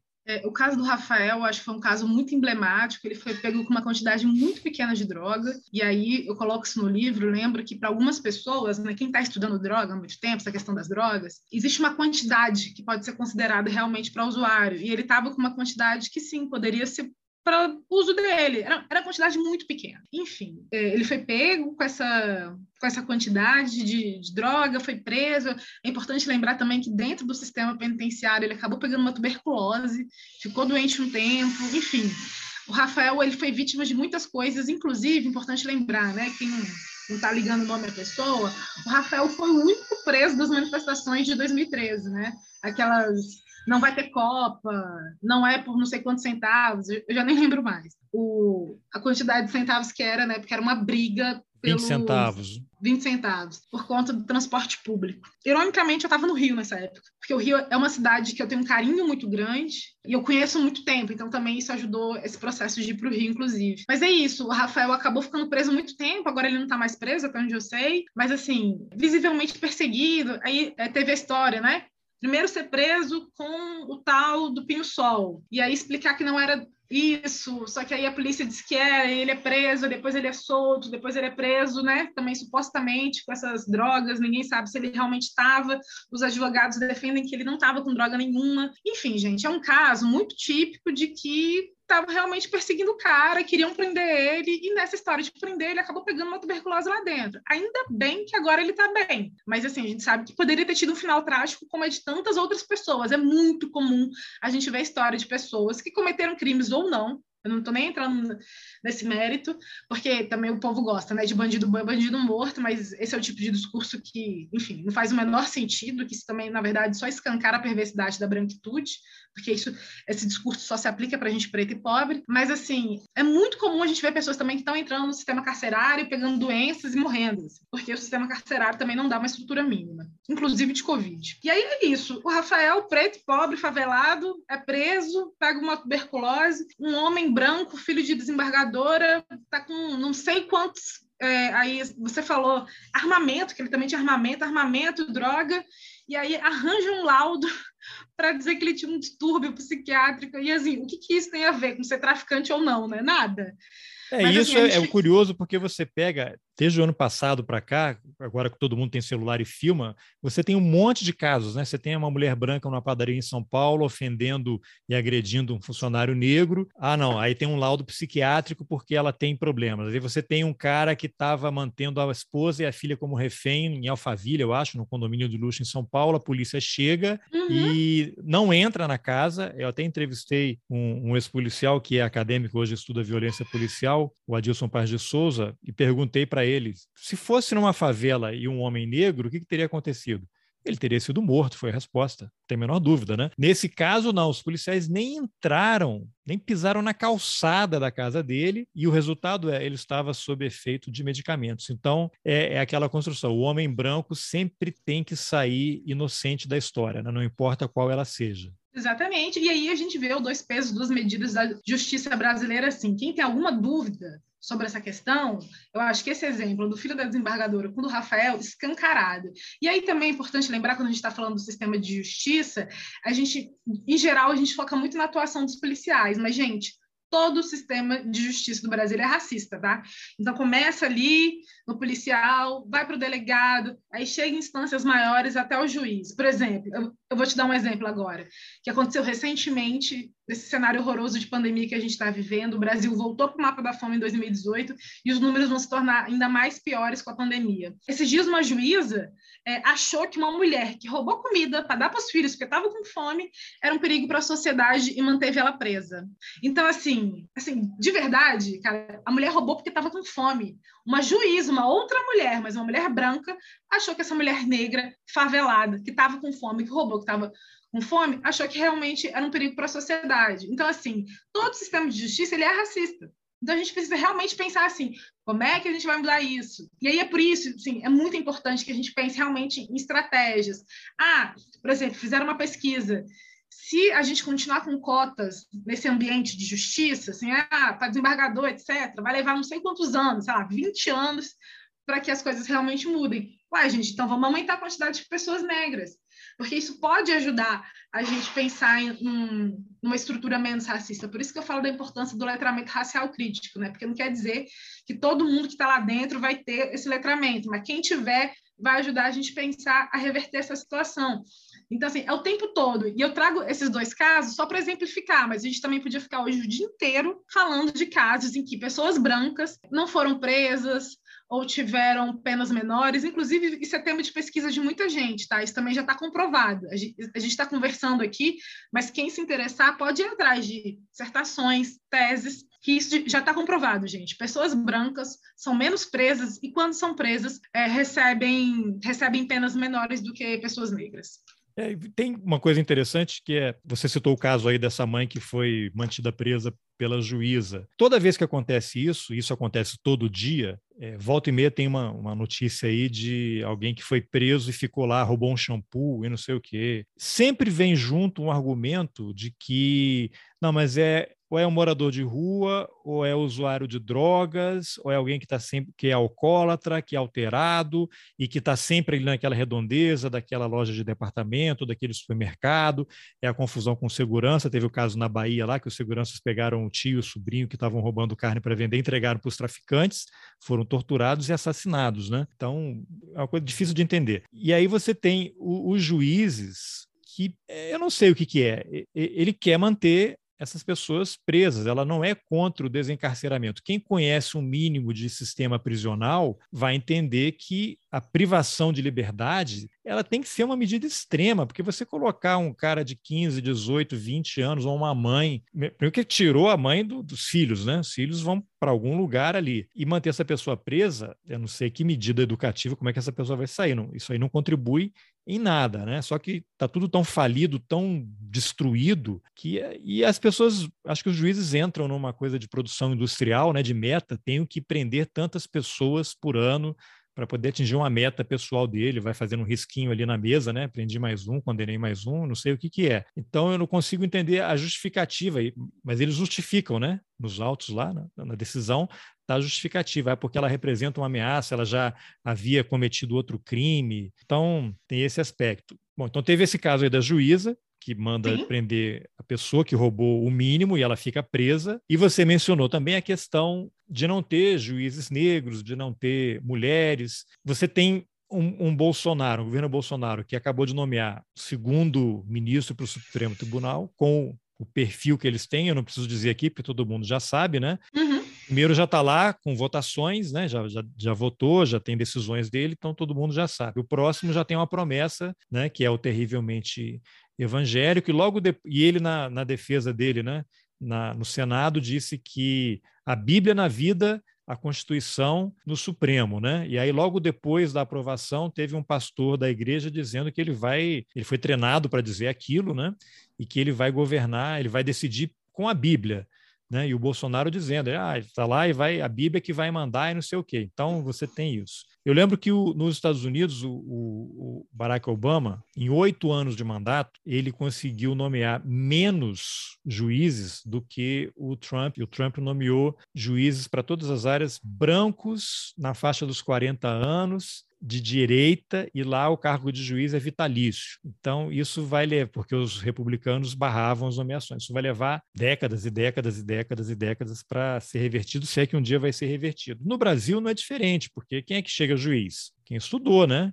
Classe média, é um reflexo do, do problema todo que a gente tem. Então, você vê no Supremo, tinha que ter metade mulher, no mínimo. Então, não é possível que não tenha uma mulher capaz de ser nomeada ministra do Supremo. E você tem juízes negros, né, competentes. É só, é só você olhar. Então, isso reflete o quê? Que não querem, né? Mesmo quem tem condições de fazer uma nomeação que, de certa forma, reduziria esse abismo, não faz. E aí você vê que mesmo quem se diz de esquerda, liberal, democrata e tal, tem essa coisa internalizada e que posso estar cometendo um erro aqui, mas ela não nomeia porque a, nem a possibilidade passou pela cabeça dela. Não é que assim, eu, eu tenho o branco e o negro, eu vou escolher o, o branco aqui porque tal coisa. Assim, ele nem pensa assim, vamos colocar um negro também, vamos selecionar os próximos dois aqui, vão ser negros ou vão ser mulheres, é uma coisa que nem passa, nem cogita, porque não está no radar da pessoa. Você acha que isso faz sentido? Eu acho, eu acho sim. E é, é muito doido explicar o Brasil, né? Você foi falando e eu fiquei assim, mas como é que explica o Brasil? Mas aí você falou de um ponto que eu acho importante, você falou assim, ah, a importância de botar mulheres, etc. E aí, na verdade, a importância da gente ter um espaço mais diverso, porque também, assim, botar mulheres também não, não quer dizer que vai melhorar a coisa. Porque, por exemplo, é, essa, é, essa juíza era uma mulher que manteve a mulher negra presa. Então, assim, ser mulher também não basta, né? Então, assim, tinha que ter outras mulheres, tinha que ter outras mulheres negras, tinha que ter outros homens negros, tinha que ter Sim, indígenas. eu falo assim, ter mais mulheres está implícito mulheres corretas, justas, né? Tá... E com essa, né, com esse pensamento crítico mesmo, assim, pessoas realmente interessadas em mudar a estrutura, assim. É, quando você aí... vê lá, quando a Academia Brasileira de Letras não escolheu uma mulher negra para integrar os seus quadros, enquanto você vai falando aí, eu vou até pesquisar aqui para ver para quem que ela para quem que ela perdeu a indicação lá. Não, e é isso, é isso. E eu acho que esse caso da Academia Brasileira de Letras também escancara, assim. Enfim, agora recentemente foram duas pessoas, né, que foi o Gilberto Gil e a, e a Fernanda Montenegro, e aí eu fico pensando assim, vamos comparar, é, o Gil é um gênio, tá? Não estou dizendo nada ao contrário, e eu acho que a Fernanda Montenegro é uma atriz brilhante, mas a Fernanda Montenegro tem um livro, né? O Gilberto Gil não tem uma, uma produção literária tão expressiva como, por exemplo, Daniel Munduruku. E olha que ele é um homem negro, assim. Fiquei muito feliz com a chegada dele na academia. Mas, assim, eu fiquei pensando em Daniel Munduruku, que é um homem que está escrevendo há muito tempo, escreveu muita coisa, e é um homem indígena que está trazendo uma outra cosmo-percepção para a gente. Pensei em Conceição Evaristo, que é essa mulher brilhante, que, nossa, eu acho que Conceição Evaristo, ao lado de Bell Hooks, que faleceu há pouco, né? Infelizmente Ontem. deixou a gente. Exato. Eu acho que elas são uma das duas mulheres que mais, enfim, me influencia. E eu fico pensando na obra literária, na extensão e na profundidade, né? Se a gente pensar em quantidade mesmo, assim, e na qualidade, na profundidade, e não tem outra coisa que explique é, eu achei aqui, Conceição Evaristo perdeu a cadeira de número 7 para Cacá Diegues. Cacá Diegues, gente, assim, vamos pegar a, a produção, a produção literária do Cacá com a da Conceição? Poxa vida, sabe? Não, é muito revoltante, assim. É... E é isso é, friso mais uma vez, assim, não quer dizer que né, Gil não mereça estar lá. Gil é um gênio. Gil é um orixá para mim, um orixá vivo que tem produzido coisas incríveis. Mas se a gente pensar na produção literária, em comparação, por exemplo, com Daniel Munduruku, o Daniel está produzindo coisas muito importantes muito profundas e com uma, e, e com uma é, quantidade muito maior. Assim. Então, na verdade, não é difícil de entender, é difícil de aceitar né? que, que um homem indígena não esteja lá dentro, que uma mulher negra é, de periferia e que, e que, trouxe essa realidade da periferia de uma forma, nossa, muito contundente, assim, e como pouquíssimas pessoas fazem como a Conceição faz, é, é, muito, é muito revoltante não ver essas pessoas lá dentro, sabe? É. Então, Maíra, esse assunto é tão amplo que a gente vai desenrolando esse novelo e o, o, a conversa vai indo para outros campos. Mas eu queria retomar aqui em cima de uma frase que você escreveu, que é, foi dita, te, a mãe do Jonathan te contou, né, que ela recebeu uma ligação de um repórter que perguntou para ela se ela achava que o filho dela estava na hora errada, no lugar errado. E aí ela respondeu: não, ele estava na favela em que ele nasceu e foi criado essa pergunta do repórter, que provavelmente foi um repórter branco, né, de classe média no mínimo, que mostra um desconhecimento total daquela realidade, né? E isso já está implícito que, que a favela é um lugar errado, né? A favela é um lugar errado, mas também, ao mesmo tempo, ninguém quer fazer nada para mudar, porque ali é um depósito, né? Que remete a uma frase também da Carolina Maria de Jesus, quarto de despejo, né? Pobre é para o quarto de despejo, que não serve, tem que ficar aqui. Então, isso é muita coisa misturada e faz uma ponte com o genocídio negro de novo, porque o genocídio negro ele é lucrativo, né? Eu não sei se você tem condições de fazer uma, uma análise aí de que forma o genocídio negro ele é lucrativo. Ele é lucrativo para quem? Como? Como é que isso se materializa na, na vida da, da sociedade brasileira? Na verdade verdadeira, eu acho que esse lucro ele é muito mais simbólico, tá, do que financeiro propriamente dito. E aí eu tô te falando isso porque há um tempo atrás, talvez um ano, talvez até dois, porque confesso que com a pandemia a noção de tempo mudou bastante, né? Às vezes a gente acha que tem pouco tempo, mas na verdade foi muito ou ao contrário também. É, mas eu vi uma pesquisa que saiu mostrando qual era a perda financeira de cada jovem morto no Brasil, e é uma perda muito alta. Então, assim, financeiramente, essas mortes, elas estão custando muito caro, porque é isso, assim, é, e eu chego a comentar brevemente sobre isso no sentido de que quando esse jovem desse morre, ele está morrendo na sua época mais fértil em vários sentidos, assim, financeiramente falando, porque é um jovem que podia estar tá aí com a mão na massa, trabalhando em diversos setores, culturalmente falando, porque a gente sabe que os jovens eles têm uma criatividade absurda, então a gente está deixando de ter aí várias mentes criativas de diversas ordens, biologicamente também, né? É uma época muito fértil para eles também. Só que aí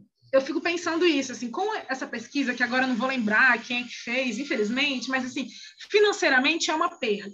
Existe, assim, uma perda muito grande. Só que, simbolicamente, é muito importante, sabe por quê? Porque existe ainda no Brasil uma, uma lógica de que, assim, se tem muita gente sendo presa ou muita gente sendo morta, é sinal que o sistema de justiça está funcionando. Então, é isso. É aquilo que você falou, né? Às vezes o juiz fala assim, não, esse ano eu vou prender 100. E aí, no final do ano, ele vai dizer, olha, eu prendi 100 pessoas isso também vai acontecer com o extermínio da juventude negra.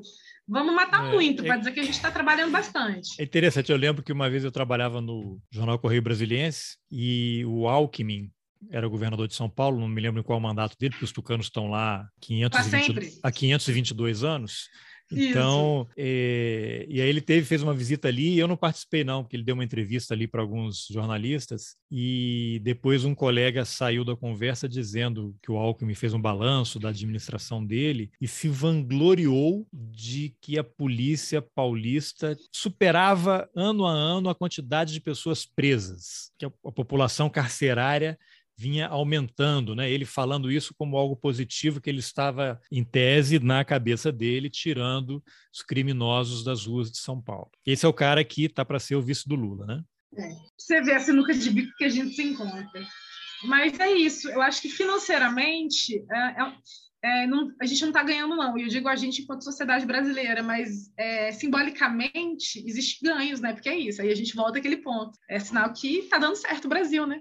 Matando gente preta e pobre e encarcerando. Mas é, é muito importante que a gente não se esqueça, assim, eu fiz um texto uma vez, só para fechar essa minha linha de raciocínio, que eu falo um pouco sobre isso, sobre, assim, o que, que a gente está perdendo, né? Quando uma, um jovem morre, mas também quando uma criança morre, e aí eu, eu faço esse texto pensando na Agatha Félix, morta aos oito anos, lá no Complexo do Alemão, saindo de uma Kombi, ela foi atingida por um, por um projétil disparado por um agente do Estado. A Agatha, e aí eu faço essa, essa esse texto baseado numa reportagem que saiu e que o avô da Agatha falava assim: a arma da minha neta era o lápis e o caderno. E aí ele faz uma, né, essa coisa da arma, justamente lembrando o governador que falou que, né, era para atirar em todo mundo, era para atirar na cabecinha, entre outras falas horrorosas dele. O avô fez essa provocação, né? A arma da minha neta era o lápis e o caderno. A minha neta era brilhante, ela era uma boa aluna, ela fazia inglês, ela dançava balé.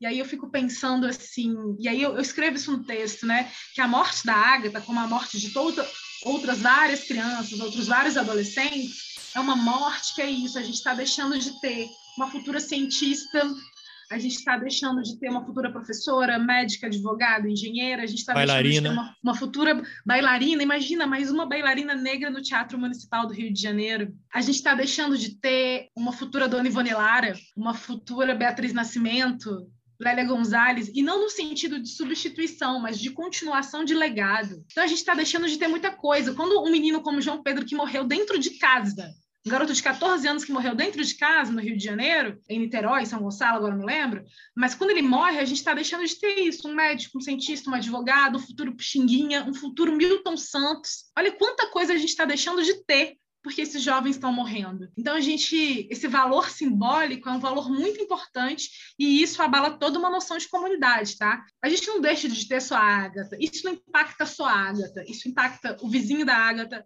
isso impacta a comunidade onde ela vivia ali no complexo do Alemão, isso me impacta, porque eu sei que a gente está deixando de ter alguém brilhante porque foi morta pela polícia. Então isso que você falou tem tudo a ver com esse livro aqui, ó. O título tá é uma versão em inglês, né? Ele é A Era do Capitalismo de Vigilância da Shoshana Zuboff. Por acaso eu tive a oportunidade de fazer uma entrevista com ela quando estava morando nos Estados Unidos, né? Fiz um, uma resenha do livro e fiz uma entrevista para o jornal Valor Econômico e ela me falou uma coisa muito interessante, porque isso aqui é o neoliberalismo ao extremo, né? Essa coisa de vigilância, de aplicativos, de internet, a gente é monitorado o tempo todo e quando você você menciona quantas pessoas, quantos cientistas, músicos, artistas a gente perdeu, né? por conta desse genocídio que está acontecendo no Brasil, a, a Xoxana fala isso de uma outra forma, né? numa, outra, numa outra chave, né? que é o neoliberalismo que tem tudo a ver com isso que você está falando aí, ele retira a possibilidade das pessoas, ele retira a, as oportunidades, ela re, retira o futuro, porque quando nasce uma criança, o que toda a sociedade devia estar se perguntando é: Uau, seja bem-vindo, eu não vejo a hora de testemunhar qual será a sua contribuição para a humanidade. E quando você tem o neoliberalismo ao extremo, que é o que a gente está vivendo hoje, com uberização, iFood, essas coisas, o discurso é: você é que cave o seu caminho aí, você que abra o seu caminho e que se imponha, porque aqui o que vale é a meritocracia que meritocracia? Se você está na favela, sua mãe tem que deixar você amarrado no pé da mesa, ou com um irmão de oito anos cuidando de três para ela poder ir trabalhar, ou na rua, ou fazendo qualquer outra coisa. Que meritocracia é essa enquanto a família que ela está trabalhando, o filho está lá na praia de manhã, vai para aula de inglês, tem um motorista para buscar e está numa escola particular e depois vai entrar numa, numa universidade pública, né? Porque tem isso também, né? O cara ele tem que estudar na melhor escola particular e depois na melhor universidade pública. Sim. Melhor universidade que é a pública, né? Também. Então você tem uma inversão. Então, que sociedade, eu vou repetir a pergunta dela, né? Que sociedade é essa que não abraça as crianças e pergunta e diz, né? Bem-vindas, bem-vindas, sejam bem-vindas. Eu não vejo a hora de saber o que, que você, qual vai ser a sua contribuição para o nosso mundo, né? Exatamente. Esse livro é um livro brilhante. Eu já tive, a... eu só li um um pedacinho, inclusive. É um livro enorme, né? Tem 600 é, páginas.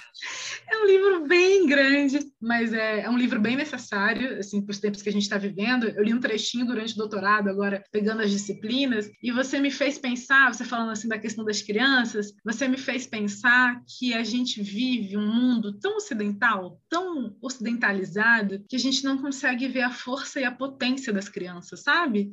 E aí eu fico pensando como que isso é totalmente diferente de uma lógica, por exemplo, daquelas que a gente vive dentro de terreiro. É, e aí eu falo do mundo iorubá, porque, enfim, essa prática iorubá que, né, que a gente tá, que eu vivo dentro do meu terreiro, mas a gente tem outras, tem Congo Angola, Jeje etc. Mas assim, como que a figura da criança é muito importante para esse mundo dos terreiros, né? Ou como diria também o professor Simas, para nessa epistemologia das macumbas, quando a gente está pensando macumba, a criança é uma figura muito essencial. Tanto que existe uma entidade chamada os erês, né? Os erês, eles são entidades extremamente importantes, eles trazem uma alegria ímpar e, e, não, e não é porque só são crianças que não vão, enfim, que não merecem respeito, cuidado, carinho. Inclusive, a gente existe uma piada interna, né, dentro dos terreiros que fala assim: olha, prometa para qualquer entidade alguma coisa, mas não prometa para Herê, porque se você prometer para Herê, você vai ter que cumprir, porque quando eles cobram, cobram de verdade. Não é porque são crianças que não vão deixar de cobrar. E aí, é, você falando isso, eu fiquei pensando sobre isso agora, assim, como que a gente, a gente se perdeu, né? E é por isso que é importante que o Brasil comece a dar errado. Assim, a gente precisa começar a pensar essas outras cosmopercepções, e aí essas percepções de terreiro, cosmopercepções de terreiro, essas percepções de mundo dos indígenas, etc., para ver se a coisa realmente começa a caminhar para o outro lado, porque a gente não está dando valor para as nossas crianças, não está dando valor para os nossos adolescentes, e, e, é uma pena, porque é isso, aí vira essa bola de neve, que é uma bola de neve essencialmente marcada por violência, também violências de diversas ordens, né? Não só físicas, mas também simbólicas. Não tem uma coisa também é, africana e talvez indígena, né? Eu não tenho muito conhecimento, mas é, coisas que eu li, alguém me falou, na África principalmente, né, lá nas aldeias, né, que as crianças são filhos de todos e os pais e as mães são pais de todos, né? Então, no, se uma criança está sozinha, os pais não estão, ela não está sozinha, porque o outro pai, o pai de outro, outra mãe, os adultos vão cuidar, porque são todos da mesma família, né? Uhum, é isso. Tem um ditado mesmo que fala isso. E é isso, a gente perdeu totalmente também esse senso, né? Esse senso de coletividade, assim, é muito cada um por si, Deus por todos. É, a frase é essa, né? É preciso uma aldeia inteira para educar uma criança, para cuidar de uma criança. Então, a gente, eu acho que a gente está ocidental demais, a gente está preso nos discursos ocidentais que não fazem o menor sentido mais. A gente precisa realmente começar a repensar outras estratégias. E falando sobre isso, tem uma, uma escritora nigeriana brilhante. Peço perdão se eu estiver falando o, a pronúncia errada, porque o nome dela é difícil. Oyeronki Oyeyumi. Eu gosto muito dela e ela ajuda também a pensar isso, essa noção de família mas sobretudo essa questão de gênero, assim, como que gênero é uma construção totalmente ocidental. Se você chegasse no mundo iorubá antes do colonialismo, você ia descobrir que não tinha essa conversa de homem e de mulher. Na verdade, existiam pessoas que tinham útero e quem não tinha. E quem tem útero consegue gerar uma criança.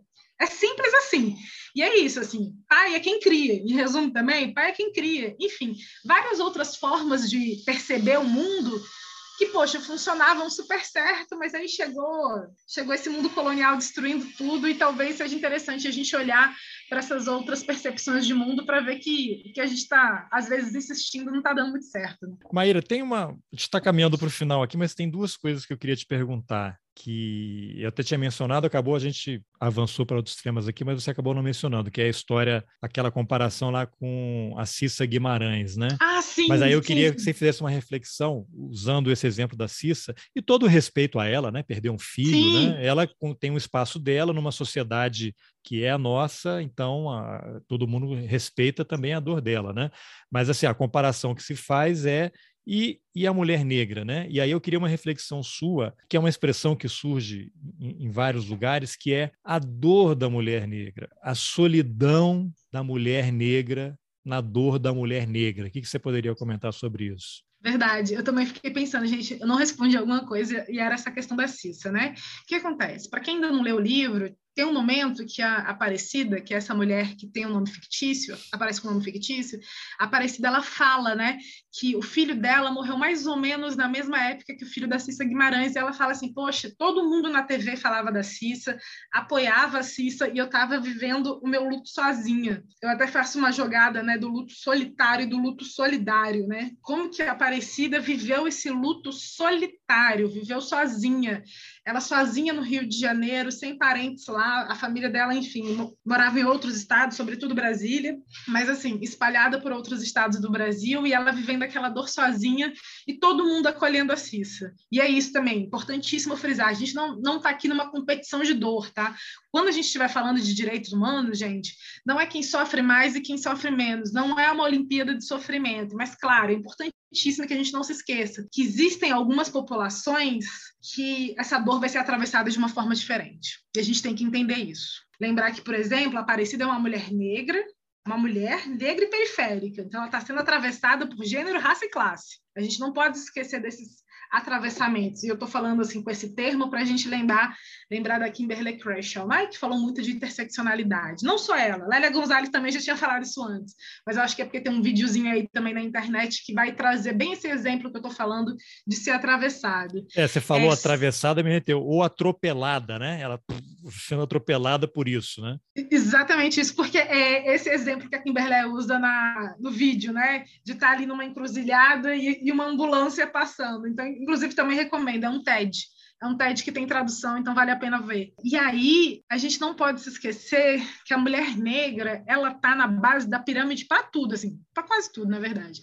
Mas assim, quando a gente está falando economicamente falando, socialmente falando, a mulher negra está sempre ali embaixo né, a que ganha menos, que está em piores postos de trabalho. E quando a gente está falando também dessas relações de cuidado, infelizmente também as mulheres negras estão ali na base. Assim, é, ninguém quer saber de mulher negra, ninguém quer saber da dor das mulheres negras. E aí, enfim, algumas pessoas podem até falar assim: ah, mas eu, eu sei de uma história, eu sei de um caso. Gente, a exceção confirma a regra. Assim, não precisa nem se esforçar muito para ficar não, esse caso, esse caso está citado naquela coluna daquele Leandro Narlock na Folha de São Paulo. É esse caso. Isso. É esse caso. É a, é a mucama tal. Esse caso não existe. Esse caso ele é a exceção, é a confirmação de que está tudo errado. Igual aquele técnico lá da Bahia, aquele negro, né? Que atuou, com, esqueci o nome dele, falando de racismo, né?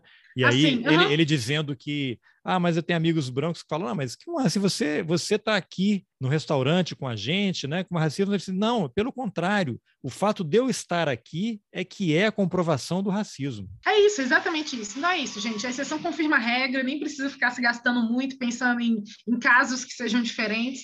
Mas eu acho que é muito importante que a gente não se esqueça que as, as vozes dessas mulheres negras nem sempre estão sendo ouvidas. E aí eu também quero dar um outro exemplo extremamente recente, é mulheres negras são vítimas de violência obstetrícia desde sempre e nada é feito. Surgiu agora o caso de uma mulher branca influencer, que, enfim, na verdade, o caso dela vazou, ela soltou num grupo e isso acabou ganhando uma dimensão muito grande, e agora tem um médico aí enfim, alvo dessa investigação e surgiram várias outras vítimas. É, tem até uma correspondente também... do Wall Street Journal lá no Rio, né, que também denunciou, saiu no Globo um depoimento dela ontem ou anteontem. Né? Exatamente. Né? Exatamente. Então veio uma avalanche de casos de, de denúncia. E aí eu fiquei pensando sobre isso. Quantas mulheres negras? Assim, eu a gente pega os números, e são números com certeza muito menores, porque essas mulheres não têm coragem sempre de falar. Essas mulheres são vítimas de violência obstet enfim, vocês entenderam, né, gente? É uma palavra muito difícil. São e às vezes nem reconhecem, nem sabem, né? Exatamente, também tem esse ponto. Às vezes não reconhecem, quando reconhecem, nem sempre tem coragem de falar, e é isso, a gente não pode condenar essa vítima por não ter tido coragem, porque todo o sistema ele é racista e machista. Imagina essa mulher falar que foi vítima de uma violência de um médico branco num sistema público de saúde. Não é fácil até mesmo no sistema particular, mas as mulheres negras, como são maioria pobres, estão aí é, utilizando o serviço público de saúde. Então, é, é muito comum que as vozes dessas mulheres não sejam escutadas, que os depoimentos dessas mulheres não sejam considerados, que a dor dessas mulheres não sejam acolhidas. Então é muito, muito importante a gente tocar também nessa ferida e entender que muita gente ainda também está hierarquizando dor hierarquizando vidas, hierarquizando, hierarquizando experiências. E a gente tem que começar a pensar assim, bem, se na verdade a gente tem uma sociedade que não está olhando para essas mulheres como deveria, que são essas mulheres negras, então, pera, a gente tem que parar e olhar para essas mulheres negras com mais cuidado e com mais carinho, porque elas estão sendo preteridas em tudo elas estão sendo preteridas nos seus afetos, porque elas, as mulheres negras são as que mais estão ali na estatística do celibato definitivo. Quem não sabe, recomendo que dê um Google. É uma categoria do IBGE, inclusive. Então, assim, é, são essas mulheres que estão sofrendo mais violência também de todo tipo. Também, se a gente pegar os números agora, violência doméstica, etc., essas mulheres negras também que estão que estão aí no topo das estatísticas, e são essas mulheres também que estão, cujas dores não estão sendo escutadas, né? Então, a gente precisa falar sobre isso, assim, e não é porque ah, a gente está dando, as mulheres negras são especiais, não, gente, não é isso, é, mas é que essas mulheres não estão sendo é, escutadas, acolhidas, cuidadas, e a gente precisa ouvir essas mulheres, a gente precisa começar a ouvir essas mulheres também, porque porque isso está machucando e está machucando muita gente. Porque não é só essa mulher que está sendo machucada. É, é, o filho, é a filha, é o marido, a mãe, o pai. É isso, assim. Essa dor, essa violência, ela acaba também reverberando em outras pessoas das famílias, das comunidades, né? É uma violência geracional, né? Que ela, ela, ela é passada, né? Exatamente, exatamente isso. Maíra, a gente podia conversar muito mais aqui e vamos fazer outras conversas. E, mas eu queria é, uma última, um último comentário seu, uma última reflexão. O livro, na verdade, não é para a gente falar detalhes do livro, para não dar spoiler, as pessoas têm mais é que comprar o livro, ler, compartilhar, recomendar. Né? O livro é mais um, uma, uma, uma, desculpa minha para poder conversar com você sobre várias outras coisas. O livro ele foi uma jornada para mim, como leitor, mas eu quero saber que jornada foi para você. Quem foi, quem era a Maíra que saiu de Brasília, comprou uma passagem apressada, ficou curtindo o carnaval, quando viu já era agosto, que saiu para o Rio de Janeiro, e quem é a Maíra que voltou, que chegou depois da, da pesquisa e, e, do livro, né, que são processos diferentes, a pesquisa e depois a escrita, que é meio a jornada do herói, né? Aquela coisa do Joseph Campbell, que você está lá no Verdade. seu mundo perfeito, recebe um chamado, não, eu não tenho como salvar o universo, isso não é comigo, você esquece, depois esse negócio se apresenta de novo, você vai, precisa de um sábio, né? Um guia para te ajudar nessa condução, você cai, levanta, cai, levanta, quase morre, ressurge e volta para o seu lugar, mas num outro estágio, né, mais elevado. Então, eu quero saber quem foi a Maíra que saiu, pegou o táxi ou Uber lá e foi até lá a periferia entrevistar as mães, e quem foi a Maíra que agora está aqui me dando essa entrevista. Engraçado que eu nunca tinha pensado nessa jornada do herói, mas é verdade, tem tudo a ver com a jornada do herói. A turma do jornalismo, a turma do roteiro, que vai entender melhor isso que a gente está falando, mas é verdade, tem tudo a ver. Olha, essa Maíra, ela passou por vários processos, e eu acho que o processo de chegar no Rio, de ir para Manguinhos, que é uma comunidade, eu sei que várias pessoas teriam medo, e é curioso, porque eu não tive medo em nenhum momento, eu não tenho medo de ir para Manguinhos, não tenho mesmo. É, durante a escrita, eu fiquei muito doente, inclusive, tá? Eu perdi a voz. Olha que curioso. Olha a jornada do herói aí em uma das etapas, hein? Exatamente. Eu perdi a voz. Eu fiquei com um processo alérgico de uma tosse que, assim, minha mãe chegou um pouco e minha mãe achava que eu estava com tuberculose. Eu falei, não, mas é tudo emocional, eu sei disso. Mas eu fiquei dois meses doente. Mas, pô, é, você acha vários... que foi por causa da tese? Com certeza, assim. Eu não conseguia eu degravava e aí eu escutava aquelas histórias e aquilo me doía. E é muito curioso, porque é isso, eu entrei nesse processo, perdi a voz, etc. Mas, enfim, deu tudo certo, depois eu fiquei bem, consegui terminar a escrita a tempo. Sim, precisei de uma prorrogaçãozinha, mas foi pouco. E essa Maíra que volta, né? Essa Maíra que volta de Manguinhos, que volta da comunidade onde a, onde a Aparecida morava, essa Maíra que volta para Brasília, essa Maíra que está aqui hoje, é uma Maíra que volta muito mais comprometida com a luta pelos direitos humanos, né? O meu mestrado foi em direitos humanos, o meu doutorado está sendo em direitos humanos, e aí também um spoiler, né? Eu, eu agora no doutorado não estou pesquisando os termos da juventude negra. Eu estou pesquisando outra coisa. Eu estou pesquisando mulher, samba e candomblé, mas isso é uma conversa para um outro episódio. E aí, que é um trabalho que também vai ficar muito bonito, já adianto, assim, vai ficar muito bacana. Eu tô, eu tô trazendo Pô, é a história de pesquisa guerreira, revolucionária. Imagina, juntar Super. tudo isso, né? Juntar tudo isso a partir da história de vida da minha mãe de santo, mãe Dora de Oiá. Aí depois a gente conversa, mas é o spoiler. Bah, combinado já. It's a deal. Combinadíssimo, combinadíssimo. E aí, essa, essa Maíra, que hoje, inclusive, está escrevendo sobre outras coisas, segue escrevendo sobre o extermínio da juventude negra, segue escrevendo sobre o genocídio e, e segue muito comprometida, muito comprometida pela luta por justiça e memória que essas mulheres têm me ensinado, porque elas me ensinam todos os dias. Eu sigo em contato com as duas. A Ana Paula, que está ali, né, mais nos movimentos, ela, ela me ensina todos os dias. E aí, por exemplo, quando veio a chacina do jacarezinho, e isso me abalou muito, porque o jacarezinho fica do lado de Manguinhos, a Ana Paula falou assim para mim, Maíra, isso não é guerra, isso é massacre. Isso é outra coisa. Guerra é outra coisa. Isso que eles estão fazendo com a gente é massacre. Então, essas mulheres têm me ensinado muito. E aí, eu deixo esse convite para vocês. Ouçam o que essas mulheres têm para dizer. Essas mulheres me ensinaram muito e seguem me ensinando muito e vão ensinar muito para vocês também. Então, eu acho que essa luta por direitos humanos, ela, ela hoje ela é mais firme por causa dessas mulheres que eu conheci e eu sou muito grata por elas terem entrado na minha vida e como nada coincidência, eu acho que eu tenho certeza que elas são figuras essenciais nessa minha trajetória, não só como acadêmica, não só como jornalista, mas como pessoa. Muito bem. Então eu vou dizer que ontem eu levei a pedrada que o quem é que jogou a pedra hoje? Exu, Exu, Exu Ontem eu levei a pedrada que o seu Exu está jogando agora. Por isso que a gente está aqui nessa conversa. Então, Maíra, eu vou deixar os links aqui, você vai me passar daqui a pouco, eu vou colocar nas informações do episódio, na hora que for para o ar aí, dessas entidades todas aí, do seu livro. Te dou os parabéns aí, agradeço essa conversa maravilhosa aqui e obrigado pela entrevista. Mais uma vez, Carlos, muito obrigado por esse espaço, nosso papo foi ótimo e em breve eu volto aí para falar aí sobre minha outra pesquisa sobre o doutorado aí em mulher samba e candomblé, o que, que vai dar essa mistura aí? Combinado. Bom, essa foi a entrevista que eu, Carlos Alberto Júnior, fiz com a Maíra de Deus Brito sobre o livro Não, Ele Não Está. Eu deixo aqui um agradecimento especial para o Diogo Dalster Pontual, que me indicou o livro da Maíra e que acabou resultando nesse encontro. Valeu, Diogo. E se você gostou da conversa, não compartilhe apenas nas suas redes sociais e nos seus grupos do WhatsApp. Compre o livro, leia, dê de presente, Curta a página das Mães de Manguinhos no Instagram e no Facebook. Os links estão nas informações do episódio. E se você acha importante apoiar o jornalismo independente, considere a possibilidade de contribuir com roteirices. É possível colaborar com qualquer valor pelo Pix ou pela plataforma Catarse a partir de R$ 10 mensais. Os links estão nas informações do episódio.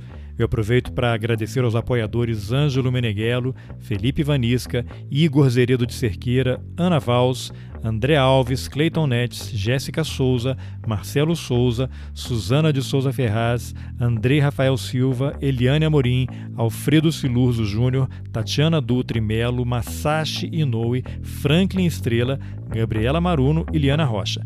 Obrigado pela companhia e até o próximo Roteirices. Valeu!